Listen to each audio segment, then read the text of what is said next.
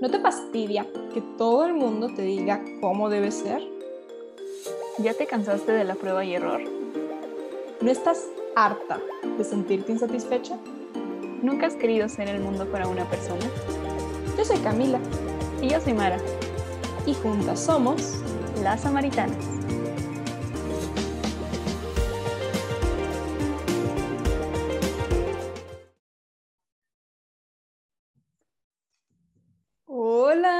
Samaritanos y samaritanas. Estamos muy contentos de tenerte aquí una vez más para un tema que ha generado muchas expectativas en nosotras. Pero antes de presentar el tema y a la personita que nos va a acompañar hoy, Marita, ¿cómo estás? Bien, Cami, un poco con frío porque bienvenidos al invierno, pero aquí andamos. ¿Y tú? Hoy también estoy muerta de frío. Me decías que es la primera vez que me veías con bufanda. No es una bufanda, es más como una blusa, pero pues sí, sí está bien frío aquí en mi casa. Pachuca es el único lugar donde hace más frío adentro de tu casa que afuera. Ay, sí, porque no pega el sol. El tema de Pachuca es ese, si estás bajo el sol, estás bien, pero cuando no hay sol, no. No aguanta nada. Muy bien, ya hizo acto de presencia nuestro invitado. Mara, quisieras presentarlo tú, creo que es lo más adecuado. Bien, el invitado de hoy viene de muy, muy lejos, desde el cuarto de al lado de donde yo me encuentro. Es mi papá. Es conocido como el licenciado Javier David. Bienvenido. El LIC para los cuates. Bienvenido.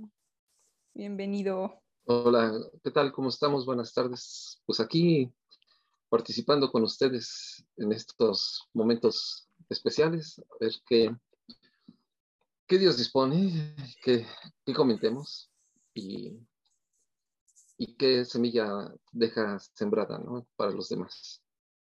Así sea. A ver, para empezar, cuéntenos un poquito sobre usted, además de ser el papá de Mara, ¿qué más es? ¿Qué más hace? Parte de ser. bueno, pues miren, pues aquí su servidor empezó en el coro a la edad de 18 años. Ahí empecé a aprender a tocar guitarra. Y después, más o menos como, a como al año, más o menos, eh, llegó la renovación carismática a Pachuca. Fuimos el primer grupo que se generó. Y y de ahí, pues, este, el irme involucrando, ir conociendo cómo funcionaba ese movimiento, qué se hacía.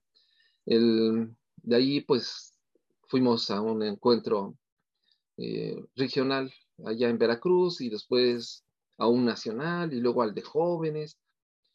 Y así nos fuimos, ¿no?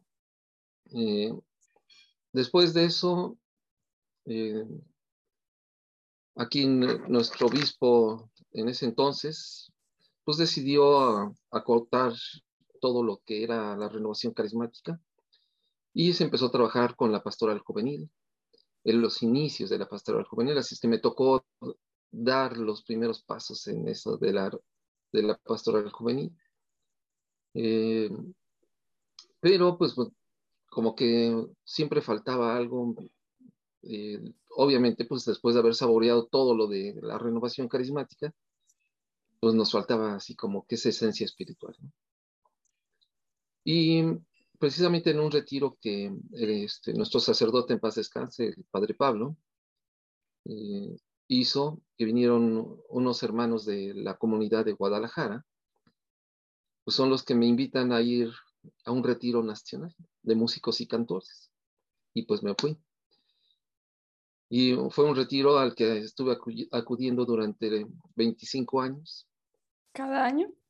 Cada año. Cada año era, era diferente la situación. Aprendí muchas cosas interesantes. Eh, no solamente música y canto, eh, el manejo de la guitarra, el teclado, eh, cómo dirigir una oración, cómo hacer una asamblea de oración, todo el tema de liturgia, la participación del coro en la, en la iglesia, eh, la trascendencia de estar en un momento de hora santa, este, cómo cantar en esos momentos, cómo tocar, cómo alcanzar un momento de oración especial, el liderazgo, la intercesión, bueno, muchos, el carisma, aprendimos muchísimo, de verdad, era una comunidad a la que cada año íbamos a aprender y traer para, para nuestra comunidad, ¿no?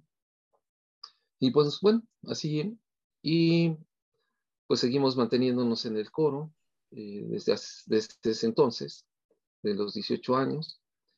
Y pues aquí fue cuando pues iniciamos con el coro y ministerio de música Ángelos.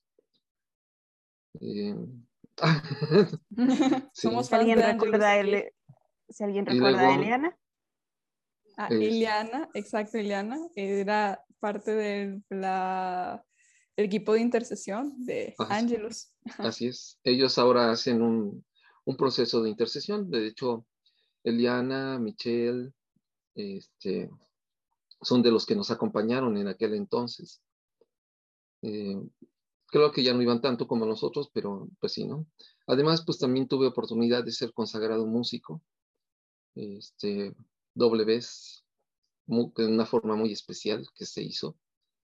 Y que obviamente cada vez que tocaba yo así en un momento de oración, pues notaba lo, eh, cómo la unción que habían dejado bajo esa consagración se hacía manifiesto, ¿no? Este, y luego, pues también trabajamos con la pastoral juvenil para crear el, Ministerio de Música que la haya, eh, que lo dejamos ahí, dijimos, bueno, ahora sí, ya, yo ya, ya no tengo la edad como para andar con ustedes, Dios los bendiga. ya, este, y ya pues los dejamos ahí en el crecimiento, ¿no? Ya con algunos elementos ya para que por sí solos fueran trabajando. Y creo, me parece que ahí andan. Hace poquito vi que andaban allá en Tulancingo haciendo una participación. Me da gusto. Y qué bueno, para gloria a Dios. Vemos que pues lo que sembramos, pues ahí va, ¿no? Ahí va. Y sigue trabajando. Súper, súper. Y bueno, aquí ya para irnos adentrando en el tema, eh, ahora cuéntanos tú, Marita, cuál es el tema de hoy y lanza la primera pregunta. Pues vamos a dar cierre de alguna manera a lo de la sanación. Eh, yo debo de admitirlo, yo soy muy escéptica en ese sentido porque me ha costado trabajo entenderlo. Sin embargo, con la experiencia que tuve en el internado, con la gente que me topé, tuve que ir entendiendo esta parte de la sanación espiritual, que para mí sonaba como hiper raro, porque precisamente como acaban de escuchar mi papá, toda la vida me tocó crecer y acompañarlo porque me llevaban, ¿no? Entonces yo me tocó vivir las misas de sanación, me tocó vivir muchas cosas que yo creo que no estaba aptas para mi madurez espiritual y mental. Entonces, a eso hacía que yo no creyera en muchas cosas, pero eventualmente cuando yo le dije, Cami, vamos a hablar de sanación porque sabemos que es algo que hace falta, creo que por eso hay un boom en teología del cuerpo. También estaba esta parte que dije, hay gente como yo que a veces ocupa a Dios como si fuera el mago de Oz que llega y le pide y Dios no es así. Entonces, ya les hablamos la semana pasada sobre la parte de las heridas espirituales, de la sanación espiritual. Lo importante es que te sientas amado por Dios y que Él cierre lo que tenga que cerrar de aquellas situaciones que viviste. Pero también no podemos dejar de lado y no puedo decir no, no existen porque sí existen, siguen pasando estos milagros corporales, sigue habiendo sacerdotes que participan en estas oraciones pero sin embargo es un poco también explicar que, lo volvemos a decir, Dios no es el mago de Dios. No es ciego, le pido como carta a Santa Claus y me lo va a dar. Hay un proceso y muchas de las veces Dios tiene tres respuestas, un sí, un sí, pero todavía no, y un no. Y es saber entender que eso incluye esta parte cuando tú le dices, Señor, sáname, va a cualquiera de esas tres respuestas implícitas. Pero ahora sí, ¿por qué es tan importante la, la sanación corporal en nosotros como en nuestra vida como católicos, como creyentes. ¿Por qué es tan importante? Bueno, eh, hemos llegado a la conclusión de que muchas de las enfermedades que se presentan en las personas eh, son a veces muy, muy psicomatizadas. Eh, es decir, todo nace de una herida de un odio, de un rencor, de, un daño que, les deja en el corazón, les afecta en el alma, la, la, mente, y se va psicomatizando, ¿no? Eh, hay, hay casos que se han conocido muy trascendentales. Había una hermana que se llamaba Blanca, que ella surgió de un ministerio, precisamente por una oración que le hicieron de renovación carismática. Eh, ella cuenta que pues estaba en su casa porque ella tenía un odio así muy, muy especial en su corazón. Entonces llegaron a evangelizar y oraron por ella allí en ese momento. Y cuando estaba ella orando, pues ahí no podía ella decir nada, según ella, pero que todos sus gritos se oían hasta, hasta allá afuera, pero adentro no se oía nada. Y que todos estaban así espantados, ¿no? pues quién sabe qué está pasando, ¿no? Pero todo su, todo su rencor que traía empezó a, a desmoronarse, porque además ella estaba en silla de ruedas a causa de, de ese sentimiento tan psicomatizado que traía. Entonces, cuando ella empieza a perdonar y a perdonar y a perdonar y, llorar y, empezar a sanar esa parte espiritual, eh, se levanta y empieza a caminar normalmente, ¿no? Pero el Señor Jesús dijo, pues no nada más te voy a querer sana, ahora vas a, a dedicarte a, también a llevar mi palabra y y vas a ser modelo para que todos sepan cómo es que se sana, ¿no? Y los empieza a involucrar en la oración de sanación y obviamente la participación activa en la misa. Es, por ejemplo, es uno, ¿no? Eh, hay muchos casos ¿eh? que conocimos y vimos. Ah, hubo uno, uno en particular que cuando lo veíamos como cómo estaba en la misa hablando y después bajaba con la gente. Y este, uno decía, no, hombre, así debió haber sido Jesucristo. Mientras caminaba entre la gente, le decía, tú, en el nombre del Señor, sana, ¿no? Y así iba. Y la gente iba sana, ¿no? Eh, sorprendente, de verdad era sorprendente ver cómo, cómo sanaban. Hasta que llegó con una, una señora que estaba en silla de ruedas, desahuciada, comprobado por un médico de la propia comunidad de nosotros. Él, él daba fe y legalidad de eso porque ya la había revisado alguna vez y... Perdón, ¿qué, ¿qué era lo que tenía? Estaba paralítica. Paralítica. Paralítica. Desahuciado significa que tú como médico le dices, ya no tengo solución para darte, o sea, lo único que te mm. puedo dar es como algo paliativo, algo para los síntomas, para que no te dé, tengas una mejor calidad de vida, pero ya no tengo manera de curarte. Wow. Sí. Y entonces, pues bueno, estábamos en la misa, el padre se bajó del foro, empezó a, platicar con, eh, con la gente, explicándoles la palabra de Dios, y la señora estaba sentada así al lado derecho. Él volteó, se le acercó y, lo dijo así en, el micrófono, dice, en 15 minutos usted se va a levantar. Y se fue, siguió platicando, exponiéndonos la, este, la palabra, y se acercó, le dice, levántese. Entonces, los hermanos que estaban al lado la iban a apoyar para levantarse. Le dijo, y, él les dijo, no, ella sola se va a levantar, porque tiene la fuerza. Y ella le decía, no, pero es que no puedo. Y entonces él le dijo, ¿me permite tomar, poner mis manos en sus rodillas y en sus tobillos? Y dice, sí. Cinco le puso las manos en, los, en las rodillas, en las manos, este, en los tobillos, se levantó y le dice, ahora sí levántese. Y la señora se levantó. Sí, este, sí. Impresionante. Eh, ese momento para nosotros fue impactante porque de verdad decíamos, esto era lo que sucedía, lo que sucedía cuando Jesús andaba aquí caminando entre, entre todos los judíos, ¿no? Los samaritanos. Y decíamos, wow, ¿no? Impresionante. En Veracruz igual, así estábamos en un momento de oración con un monseñor. Eh, empezó a orar por los enfermos dentro de la misa. Y se vamos a pedir que el Espíritu Santo y todo. Bueno, pues ahí enfrente de, de él habían colocado a unas personas que eran invidentes y recuperaran la vista. Entonces, para nosotros nos empezaba a quedar muy claro, ¿no? O sea, eh, los ciegos oyen, los sordos, digo, los ciegos ven, los, los sordos oyen, y los cojos brincan de alegría, ¿no? Y todos aquellos que estaban paralíticos y que oraban por ellos, se levantaban y empezaban a, caminar, ¿no? Eh, era, eh, hemos tenido oportunidad de ver muchos, muchos momentos especiales así de, de sanación, precisamente porque el sacerdote empezó a llevar a la, a la gente a, a que realmente tomaran en conciencia lo que cada parte de la misa dice. La misa en esencia está enfocada a la sanación eh, espiritual, mental y física. Y desde que, desde que entramos a, la iglesia, el escenario que tenemos de una iglesia está es profesamente para que sientas la paz, sientas la tranquilidad, entres en serenidad.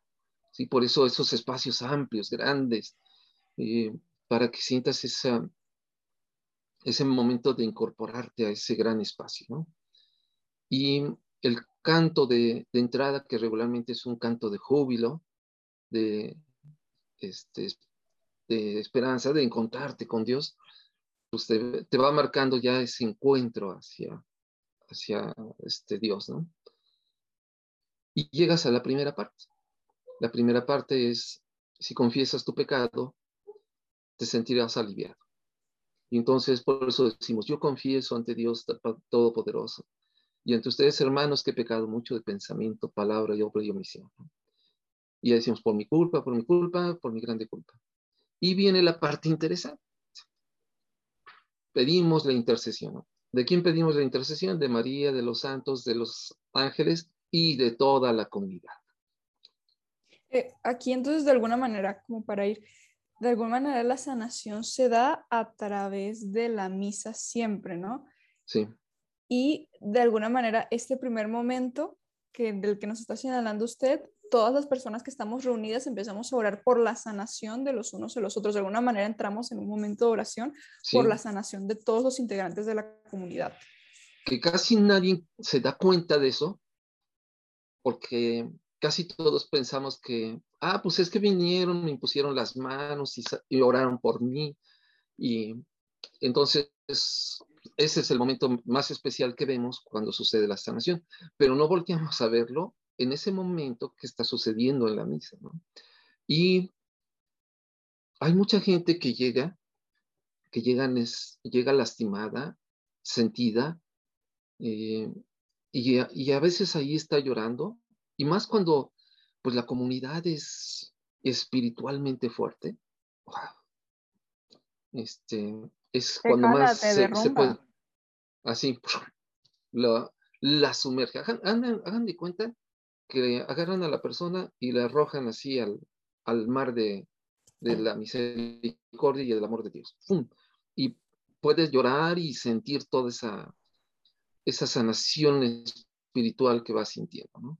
Entonces, cuando tú volteas a ver las, las parábolas en donde Jesús sanaba, el primer esquema que hacía era perdonar los pecados, porque en ese momento rompía.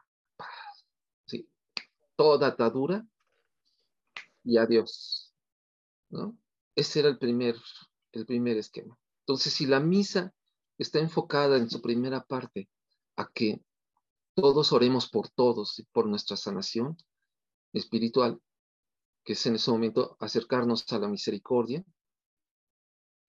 pues ya, quienes realmente están viviendo ese momento van a sentirse liberados. Y es que comentando lo que mi papá les decía, de alguna manera y haciendo la analogía, hay un libro donde te describe que la, la chica era sumergida tal cual en un estanque.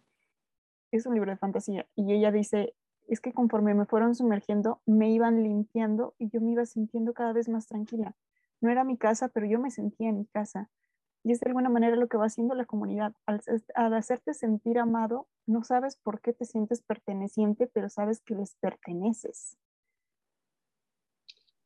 Ahí ahí es en donde vas a, vas a empezar a sentir si, si realmente estás viviendo la, la misa, que no estás distraído, no te estás preocupando de quién está a mi lado y quién está cantando, quién no está cantando, ni cómo viene vestido y que si el celular. Y realmente te enfocas en ese momento, que lo estás viviendo, sí vas a empezar a, sentir cómo te integras a, a esa, ese momento espiritual. Después de la, de la, de ese momento de pedir este, piedad y misericordia, viene el canto de gloria. Y por eso es que ya los labios se, tienen que abrir con júbilo, así, para cantar y decir, wow, gloria a ti, Dios, en lo alto, y paz a los hombres de buena voluntad. Entonces ahí ya, ya empezamos a sentir más reafirmado este momento de, de sanación, ¿no? de la primera parte de sanación de un individuo. Es, cada parte de la misa pues va, va enfocando así, va jalando más, más, más, más hasta que llega a un punto que ahorita vamos a comentar. Y vas a escuchar la palabra de Dios. A lo mejor del, del primer, del antiguo, del Salmo, del Nuevo Testamento y el Evangelio, no vas a recordar muchas cosas que te leyeron, pero va a haber algo, una frasecita que te va a pegar, ¿no? Y más porque vienes herido, lastimado, y sin querer vas a escuchar lo que tú querías escuchar. Y ahí viene.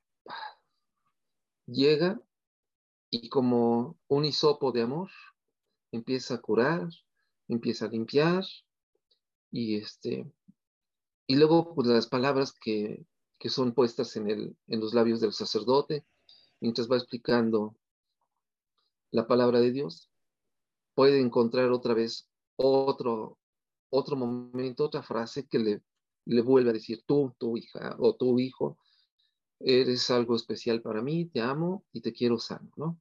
Entonces, ahí ya este, se, va, se va enlazando todavía más la persona. Llega el ofertorio, en el ofertorio pues vas a presentar tus ofrendas y la, la invitación que se nos hace en ese momento pues es eh, no, no lo material, lo económico. Dices, ay, tú vas a sacar 150 pesos. Ahí está. No, no, no. O sea, ¿qué estás ofreciendo de ti, de ti? Tu dolor, tu tristeza. Bueno, se lo presentas. Hay muchos que decimos, me siento triste, me siento desolado, me siento frustrado. Mira, te los pongo a tus pies, Señor, yo te los ofrezco. No sé por qué, por qué pasa esto. Y bueno, ahí está, ¿no? Y en ese momento ya el Señor va a tomar tu ofrenda porque lo estás entregando y Él pues ya sabrá en cómo lo va a convertir, ¿no? Pero de que te va a llenar de alegría, eso es un hecho cierto. Em, después del ofertorio, vamos a llegar a un momento especial. Jesús se hace presente, se materializa. ¿En qué, ¿Cómo se materializa? En el cuerpo y en la sangre, que se, se da allí ese milagro de transformar el pan y el vino en su cuerpo y en su sangre. Ahí se materializa este Jesús a veces hay mucha gente que dice, es que yo no lo veo, es que, es que no tienes que verlo así físicamente, ¿no? O sea, por eso nos dejó esa, esa señal en particular, ¿no? Porque el pan de vida, precisamente como los médicos dicen, si no le doy de comer a un enfermo, se me va a morir. Tengo que darle de comer. ¿Cuál es este alimento que te va a ayudar a, a recuperarte? pues este, el pan de vida. ¿no? Entonces, entre más lo consumes, entre más te vuelves a, este, dócil y accesible a acudir diariamente a misa, pues vas a ir empezando a sentir esa, ese proceso, ¿no? Hasta que vas sintiendo esa fuerza que te va levantando. Y bueno, pues, hacemos la oración del Padre Nuestro, donde nos recuerdan y nos dicen, si por casualidad todavía traes ahí algo que no has perdonado de alguien, te recuerdo, perdónalo, para que Dios también te perdone este, completamente. Y llegamos al Cordero de Dios. Y después del Cordero de Dios, decimos una frase bien particular. Señor, no soy digno de que entres en mi casa, pero una palabra tuya bastará para sanar. ¿Qué es lo que estás esperando? Que Dios diga, te quiero sanar. Y ahí está. Los que se acercan a comulgar tendrán que experimentar ese momento así de cómo se vuelven un sagrario viviente y Cristo en ese momento en su interior tendrá que empezar a actuar. ¿Cómo? No lo tengo, no tengo idea. Actúa, el Señor actúa de muy diversas formas. Eh, nos sorprende, siempre nos sorprende. Lo, lo ilógico con Él es así. Él trabaja de esa manera. Uno diría, ah, bueno, pues va a suceder esto. No, y sucede de otra manera. Este, y sobre todo cuando ni sabíamos cómo lo iba a suceder o cómo lo iba, íbamos a esperar. Pero ahí empieza y se da la sanación. Eh, les platicaba que alguna vez con, con el padre Tardif, allá en Guadalajara, había una chica que que, padecía epilepsia, era ya sus cuadros muy, muy, muy grave, ya, ya se había quemado en la estufa, ya se había golpeado, ya se había lastimado el rostro, este, la cabeza, por las veces que se caía. Y ella ya estaba cansada de eso y, y lo que más deseaba ya era suicidarse. Y entonces las hermanas que la conocían le dijeron, no, no, no, por favor, dice, danos una última oportunidad. Y así como los amigos que llevaron al paralítico y lo bajaron por el techo de la casa de, de la suegra de Pedro para ponerlo a los pies de Jesús mientras estaba allí este, predicando, pues así las hermanas se llevaron a la, a la este, hermana pero resulta que el estadio Jalisco estaba hasta el gorro de, gente. No cabía un alfiler. Y se quedaron en una de las puertas de acceso. Es decir, ni siquiera podía ver al padre, ni, el padre lo podía ver a él. Entonces, pues ya en el momento en que estaban en la humilía, este, el padre dice, bueno, vamos a empezar a hacer un momento de oración por los enfermos y todo. Y empieza a orar y el padre Tardif tenía un don muy particular. Él podía ver quiénes estaban sanando. Tenía el don de visión. Y entonces empieza a describir a la muchacha. Y le dice, eh, vienes vestida de esta manera, así, así, así. Este, tú padeces de esto, esto, esto, esto, tú tienes este pensamiento así, así, así. Pues bueno. Dice, este, el Señor te va a sanar en este momento. Y así sucede. Eh, son de esos momentos en que uno dice, wow. Y el Señor este, actúa, se hace presente y ahí está.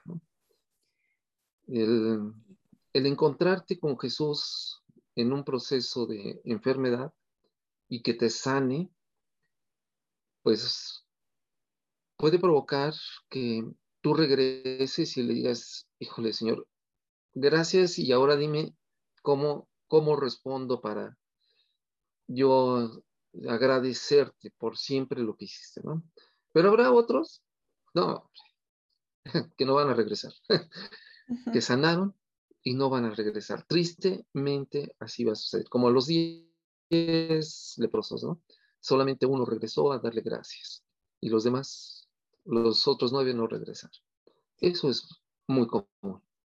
Y oiga, Lick, ¿qué, ¿qué tipo de sacerdotes o quiénes pueden efectuar la sanación? Por ejemplo, esta parte de la imposición de manos, ¿quién lo puede hacer?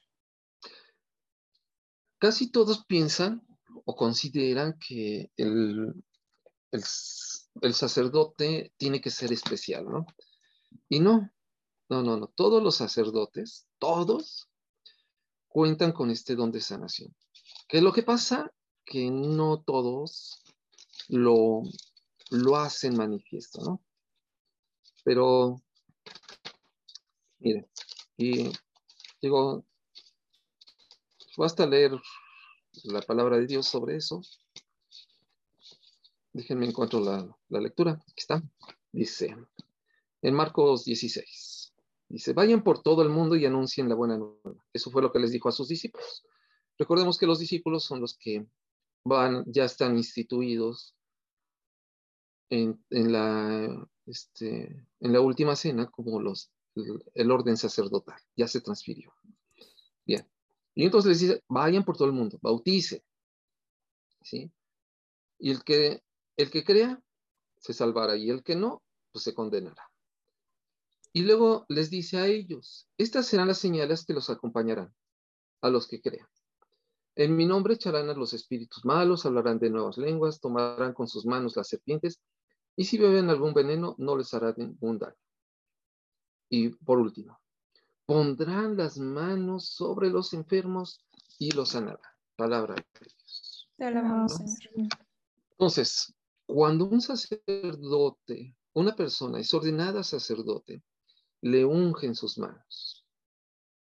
Y al ungirle sus manos, es porque a partir de ese momento todo, todas las bendiciones que den a través de sus manos, ahí van a estar, ¿no? Entonces, si impones tus manos sobre los enfermos y ruegas por ellos, van a sanar. De hecho, por eso tenemos eh, precisamente ese sacramento de, este, la de la unción de los enfermos. De los enfermos. Y esa, esa unción no es para que yo llegue sacerdote y diga, bueno, pues ya te vas, adiós, que te vaya bien, este, ya te, entrego tu boleto para que te vayas. No, no. boleto al cielo. sí, no, es, voy a orar por ti, por que el Señor te sane, por eso vengo a imponerte la unción. Lamentablemente, muchos luego esperamos hasta el último momento, ya casi ni podemos respirar para que vengan y nos pongan esto y por eso entendemos o consideramos que cuando llega el sacerdote para imponer esa unción, pues es porque ya es el viático para irnos al cielo, ¿no? Y no, no es así. Eh, el sacerdote puede poner esta unción, para eso es, y este, y que ore por nosotros, ¿no? Sus manos están hechas o ungidas con este, para orar por nosotros. Es, muy impresionante este tema. Creo que a mí antes me ocurría como, como Mara, incluso cuando ya era como una católica un poco más coherente, me costaba muchísimo creer que este tipo de cosas eran posibles, ¿no? Yo pensaba, no, pues es, es desde los tiempos de Jesús. Por ejemplo, estas historias que nos acaba de contar parecieran sacadas de la Biblia, es realmente impresionante. Sí, sí, también pues liberaciones, ¿no? Sacerdotes que tienen esa fuerza para, para hacer la, la, este, la liberación y el exorcismo, ¿no? O sea, no cualquiera va a tener esa fuerza para hacerlo. En un congreso que acudimos con laicos y sacerdotes, eh, fuimos a, a, entender precisamente lo que era la sanación, la liberación y el exorcismo. Entonces, como laicos, yo puedo puedo interceder por la oración para sanación de mis hermanos, así como lo hacemos en la misa. ¿no? Puedo pedir la sanación, puedo ofrecer mi comunión, mi ayuno para que alguien sane. Pero no puedo entrar a temas como liberación y, y exorcismo, porque eso sí se requiere una preparación muy, muy especial y solamente los sacerdotes autorizados pueden hacerlo. ¿Saben? Sí, sí, ya es como otra historia. Sí. Ese es punto y aparte. Harina de otro costal. sí. Yo retomando el punto de, la oración de la comunidad y que de alguna manera me hizo bajarle a mi escepticismo, porque la verdad a mí me llevaban a, las misas, a los retiros con ellos y yo era como bola de paleros, bola de actuaciones, ¿no? Denles un Oscar, por amor de Dios. Este, cuando yo estuve en el internado, yo estuve en un internado en una sede fuera de lugar, o sea, de verdad. Y una de las cosas peculiares que tenían es que yo tenía principalmente dos enfermeras de la noche que a los enfermos que estaban pues más graves, ellas iban y les leían la Biblia, que yo empezaba a escucharles que les decían es que eres amado. Es que cosas que yo nunca había escuchado y eventualmente había veces que sí veía que la persona, pues sí, tal cual, se iba de alta a su casa como si nada, pero había veces que también me tocó verlos fallecer y tú, cuando, porque como internos te mandan a tomarles el último electro que, para ver que ya no esté latiendo el corazón, y veías su rostro y los veías tranquilos. Entonces eso a mí me empezaba como a causar cierto shock a decir, ¿por qué? Y en ese comenzar a preguntarles y en ese como, pues sí, a ver, explícame qué estás haciendo y que ellos solamente hablaban del amor, o sea, no te hablaban de otra cosa que no fuera del amor de Dios, entonces yo decía, algo está pasando. Hasta la fecha no sé decir qué, es como, sé que algo hacían y algo siguen haciendo para que la gente respondiera de esa manera. Regularmente, pues todos tenemos necesidad de ser amados, ¿no? Eh, y a veces nos encontramos con que el amor está condicionado, porque regularmente dicen, eh, si no haces esto, ya no te voy a querer. Si no dejas de hacer esto, ya no te voy a querer. Entonces, eh, traemos ese chip así, ¿no? De, ah, tengo que hacer algo para que me quiera. Y cuando te dicen, oye, es que Jesús te ama así tal cual como eres, y te quiere sano, y te quiere bien. Y la primera pregunta es, ¿qué te haces? ¿Y qué le tengo que dar? Nada. Pero nada. Es gratis. Es gratis. Sí, es la parte más loca. Y, entonces ahí es donde entra así como el choque, ¿no? Dices, pero, pero, ¿y luego? ¿Y, me va a pedir que, que, que deje de hacer esto? No, no te lo va a pedir, tú lo vas a hacer solito, porque te vas a empezar a dar cuenta de que muchas de las cosas que haces son las que te causan daño, ¿no? Por ejemplo, si te sanan y te das cuenta de que andas fumando, pues vas, tú mismo vas a decir, ya no quiero fumar, ¿no? Porque me causa daño. Y, yo quiero estar bien para, para Dios. O ya no quiero andar tomando, o ya no quiero andar drogándome. Y entonces es, es otro esquema, ¿no? Había un, unos hermanos en Veracruz, que igual de la renovación carismática, eh, llegaron y llevaron a uno de los hermanos a, a misa y, y, el momento de la oración que se dio allí. Y aquella personita pues era muy afecta a, consumir este, drogas, ¿no? Pues bueno, a raíz de ese día, adiós, drogas. ¿no? Y empezó su proceso de limpieza, sanación, depuración de todo lo que traía en ese consumo, ¿no? Es la misma persona al sentirse ya en gracia, en bendición, pues va, va buscando así de, esto no, ya no me conviene, esto tampoco, y lo vas quitando. Wow. Sí, creo que es como muy importante, porque quizás alguien que nos está escuchando ahorita lo que está pensando es en, wow, bueno, pues voy a llevar quizás a mi enfermo o quizás eres tú la persona que está enferma, voy a empezar a ir a misa para sanarme, ¿no? Pero creo que también es como muy importante tener en cuenta esta parte de cómo todas las personas a las que sanó Jesús y a las que, y que han sido sanadas por Cristo, de alguna manera primero tienen que querer recibir el amor de Cristo. Ese es como que tu objetivo principal. Ya si Dios es su voluntad, como que, que aparte te va a sanar de tu enfermedad, te va a quitar esto, te va a quitar el cáncer, te va a hacer caminar, va a hacer lo que sea, eso ya es decisión de Él y Él sabrá por qué lo hace o por qué no lo hace. Pero el objetivo con el que tenemos que ir cuando nos acercamos a Cristo es recibir su amor y querer sentirnos amados por Él. Sí, así abrirnos, a final de cuentas tenemos que ser como el hijo pródigo, ¿no? Que vamos a llegar y pues la regamos. La verdad, nos fuimos a dilapidar la, la riqueza que nos había dado, la desperdiciamos Y, y obviamente pues estamos dañados, estamos lastimados. Pero también llegamos a la conclusión de, de, saber que Él es el que nos puede sanar, ¿no? Y que lo vamos a encontrar, pues ¿en dónde lo vamos a encontrar? Como en eh, este, la misma lectura de, nos lo dice, cuando Jesús se perdió, se perdió supuestamente, que María no lo encontraba, entre toda la eh, comitiva y peregrinación de gente que habían ido, dicen, pues ¿a dónde se fue? ¿A dónde?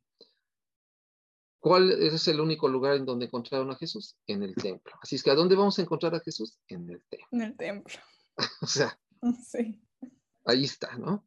Y lo vas a encontrar y, y, lo vas a encontrar que te está hablando de, de la bendición de Dios, de amarte, de, de, de, llenarte de gracias y bendiciones. Pues ahí está, ¿no? Eh, o sea, Jesús está presente uh, aquí y las, los mismos milagros que se dieron en aquel entonces, las mismas sanaciones que se dieron en aquel entonces, pueden ocurrir hoy en, en nuestros tiempos, ¿no? Las enfermedades son diferentes, han cambiado, ¿no? Eh, anteriormente había leprosos, pues hoy ya hay gente con cáncer, muy, que los daña y los lastima, yo creo que hemos tenido oportunidad de ver alguna vez a la gente con, con algo de cáncer, cómo los desfigura, cómo los destroza su, su, piel, eh, o cómo los daña por el interior. Y bueno, pues el Señor sorprendentemente pues los sana, ¿no? Los limpia. Eso sí, la fuerza de su Espíritu Santo es, es impresionante cuando llegas a percibirlo y, recibes ese, esa sanación, lo vas a percibir. ¿Cómo? Hay muchos que sienten frío, hay unos que sienten mucho calor, hay muchos que sienten alegría, gozo, hay algunos que sienten mucha paz, no sé, el Señor les hace sentir de diferente manera, ¿no? eh, pero el proceso de sanación se da. ¿no? Y es la parte más importante que sigue siendo la comunidad y volvemos al punto. Comunidad, tienes que aprender a orar por uno por el otro, que tenemos que llevarlo adelante de Jesús y presentarlo. Al final del día, solo no puedes arreglarte, ¿no? Algo que tristemente nosotros nos decían en un curso que fui la semana pasada de te voy a enseñar a salvar un corazón a pesar de que tú no puedes salvar el tuyo propio. Y fue como, es verdad, solo no puedes salvarte, necesitas de alguien más y necesitamos, nosotros comunidad, aprender a acoger al otro y a saberlo llevar. No porque le den a él significa que a ti no te están dando.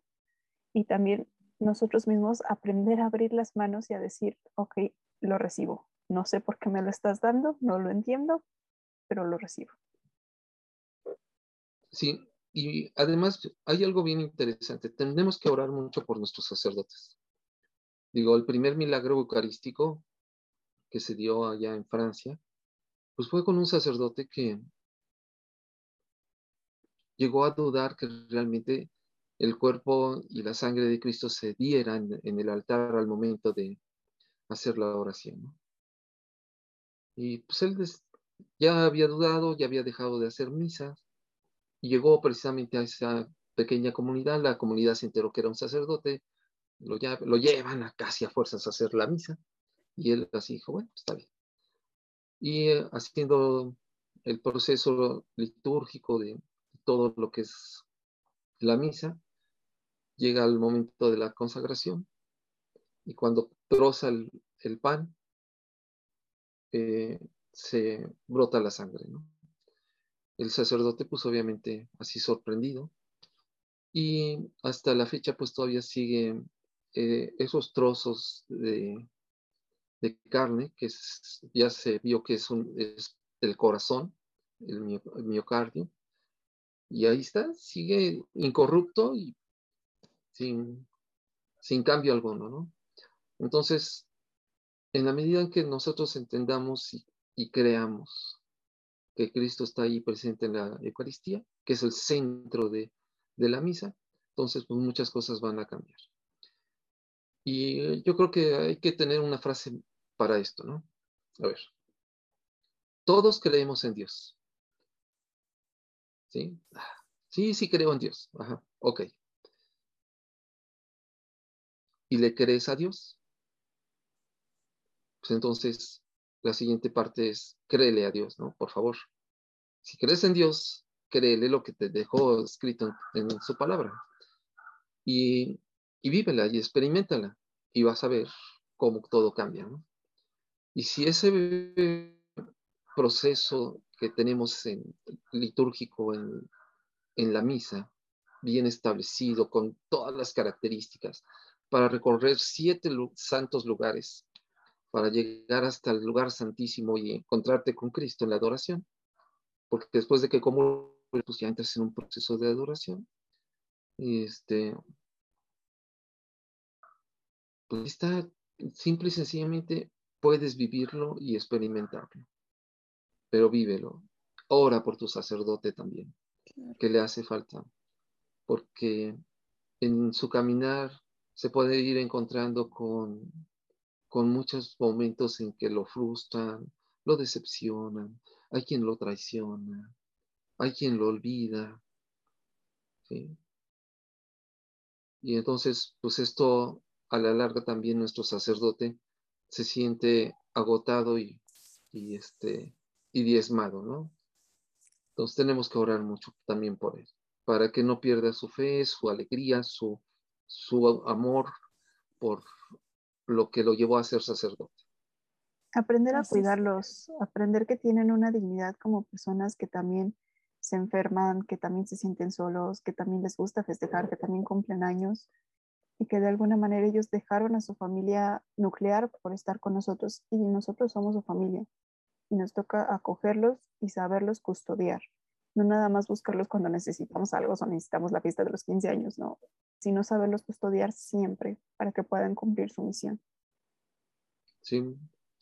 Y en la medida que tú trabajas en la comunidad, ya sea en un coro, en la pastoral juvenil, en la pastoral familiar, en la pastoral este, penitenciaria, en la pastoral de los enfermos, no sé, hay muchas formas de trabajar en la, en la parroquia, pues tú le estás ayudando y lo estás, y al reunirse todos y orar por tu sacerdote en una misa, hombre, pues él se va a tener que sentir muy, apapachado y abrazado por su comunidad, ¿no? Y sobre todo muy bendecido. Entre más una comunidad viva su espiritualidad y sienta la riqueza de la misa,